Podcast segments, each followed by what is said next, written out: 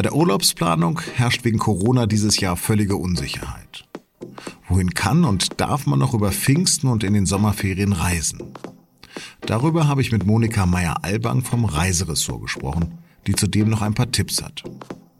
Sie hören auf den Punkt den SZ-Nachrichten-Podcast. Am Mikrofon ist Lars Langenau. Und los geht es nach einer kurzen Werbung. Dieser Podcast wird präsentiert von Ford. Die neuen Finanzierungsangebote von Ford bieten Privat- und Gewerbekunden die Möglichkeit, sorgenfrei durchzustarten. Wer ein Fahrzeug kauft, zahlt seine Raten später. Das Angebot gilt für alle verfügbaren Neuwagen, außer Ford Mustang, bei teilnehmenden Ford-Partnern. Mehr unter Ford.de. In der Tourismusbranche geht seit Monaten nichts mehr. Außerdem heben eh kaum noch Flugzeuge ab.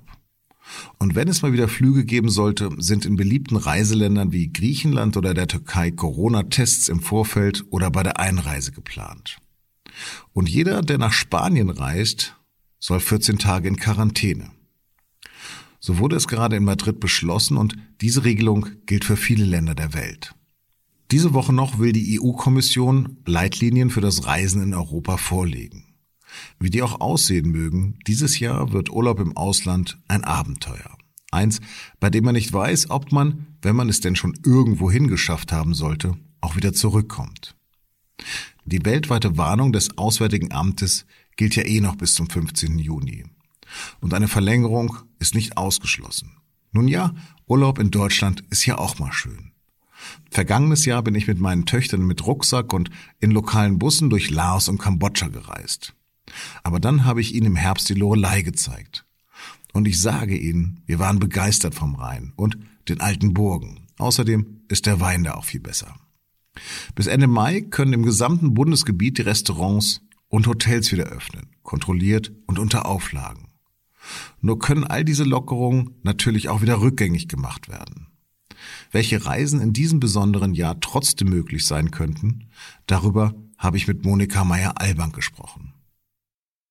Monika, ich war kürzlich sehr befremdet, als Freunde von mir erzählten, dass sie gänzlich ungeniert in den bayerischen Sommerferien an ihren ursprünglichen Reiseplänen festhalten. Lass uns mal eine Zeitreise machen, jetzt in August. Wie kann man sich da einen Urlaub vorstellen? Wird es da ein Plexiglas zwischen den Sonnenliegen geben? Also das mit dem Plexiglas, ja, das war eine Überlegung, die natürlich für recht viel Aufsehen erregt hat, weil man sich das so überhaupt nicht vorstellen kann und auch nicht möchte, dass man am Strand liegt mit einer, mit einer Plexiglasscheibe um sich herum. Aber es ist tatsächlich so, dass die, dass die Regionen sich da sehr viel Gedanken machen. Also für die Strandregionen, die Emilia-Romagna, zu der, also die Adriaküste, Rimini, die ganze Gegend dazugehört, die haben jetzt tatsächlich auch diese Woche so einen, Maßnahmenkatalog äh, erlassen. Da ist es zum Beispiel so, dass die, die Besitzer oder die Pächter dieser Banjos, dieser Strandbäder, die müssen das alles lockerer stellen. Also die Liegen, die Sonnenschirme.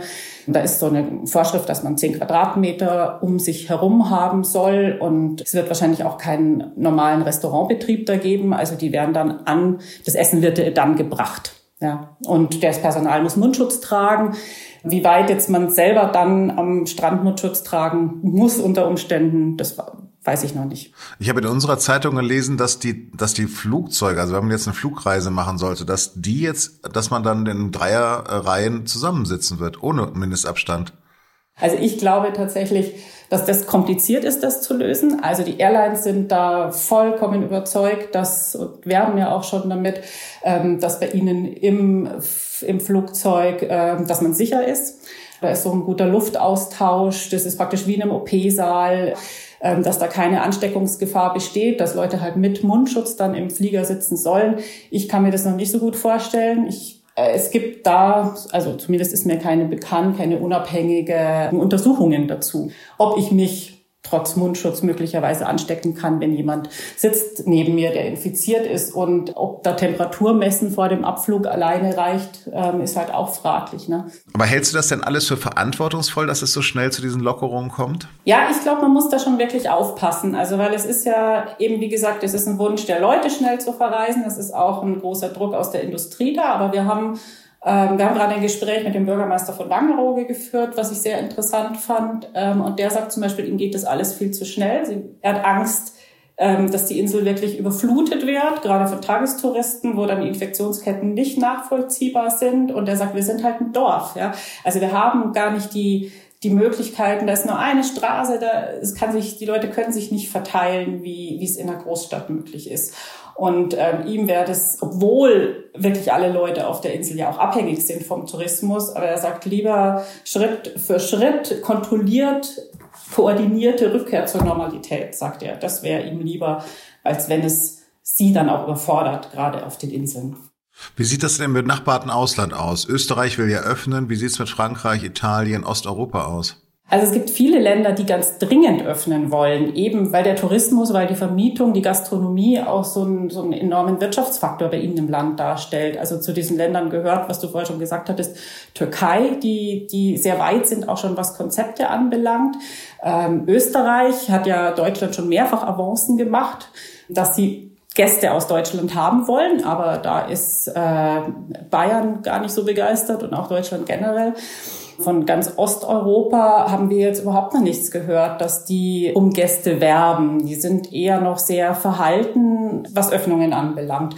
Und generell muss man sagen, ist es halt auch eine Frage, also wird sich die EU auf, eine, auf einen Termin zum, zum Öffnen der Grenzen festlegen oder wird es einzelne Ländervereinbarungen geben, also sogenannte Korridorlösungen?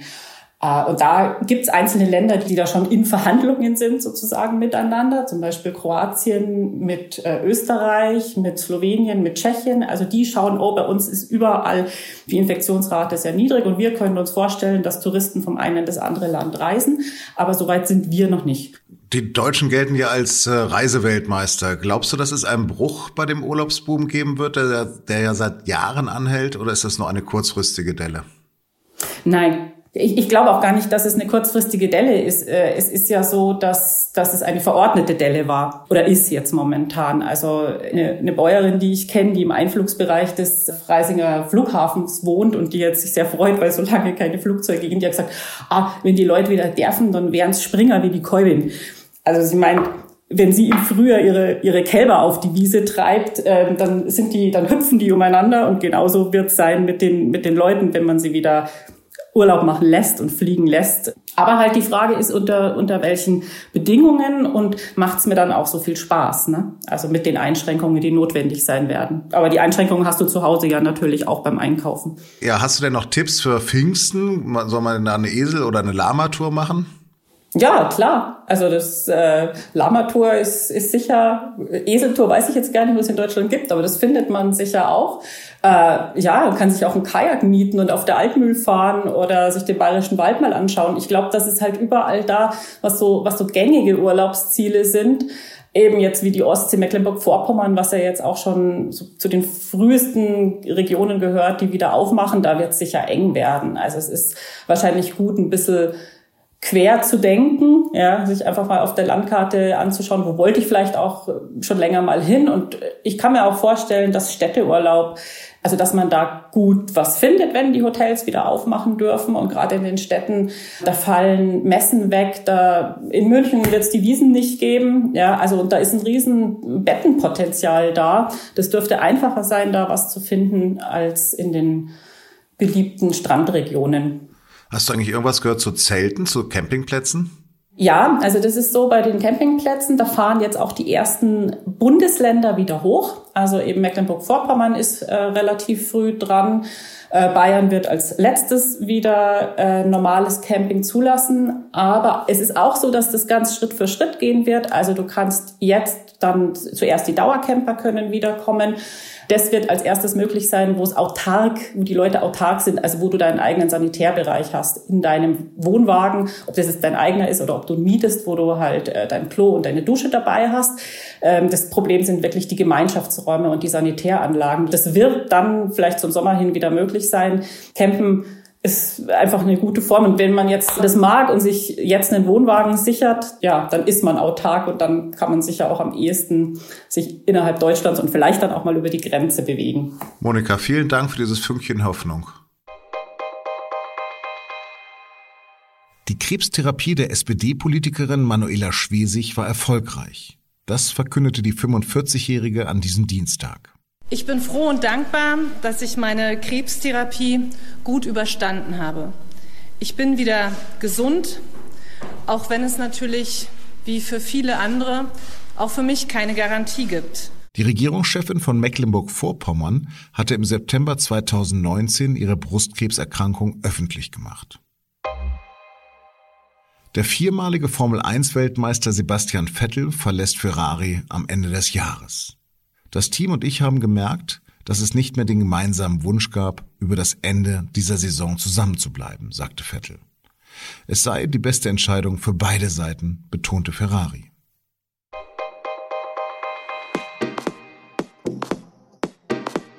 Einige Politiker fordern, die Grenzen zu den Nachbarländern wieder zu öffnen. Ist das nun ein Aufstand der Randständigen oder mehr? Darüber berichtet die SZ vom Mittwoch. Und, die können Sie selbstverständlich am Kiosk kaufen oder schon heute mit einem Digital-Abo ab 19 Uhr im Netz lesen. Die Basisversion von SZ Plus gibt es bereits ab 9,99 Euro monatlich unter sz.de-abo. Das war auf den Punkt am Dienstag, den 12. Mai. Redaktionsschluss war 15 Uhr. Bleiben Sie gesund und solidarisch und uns gewogen.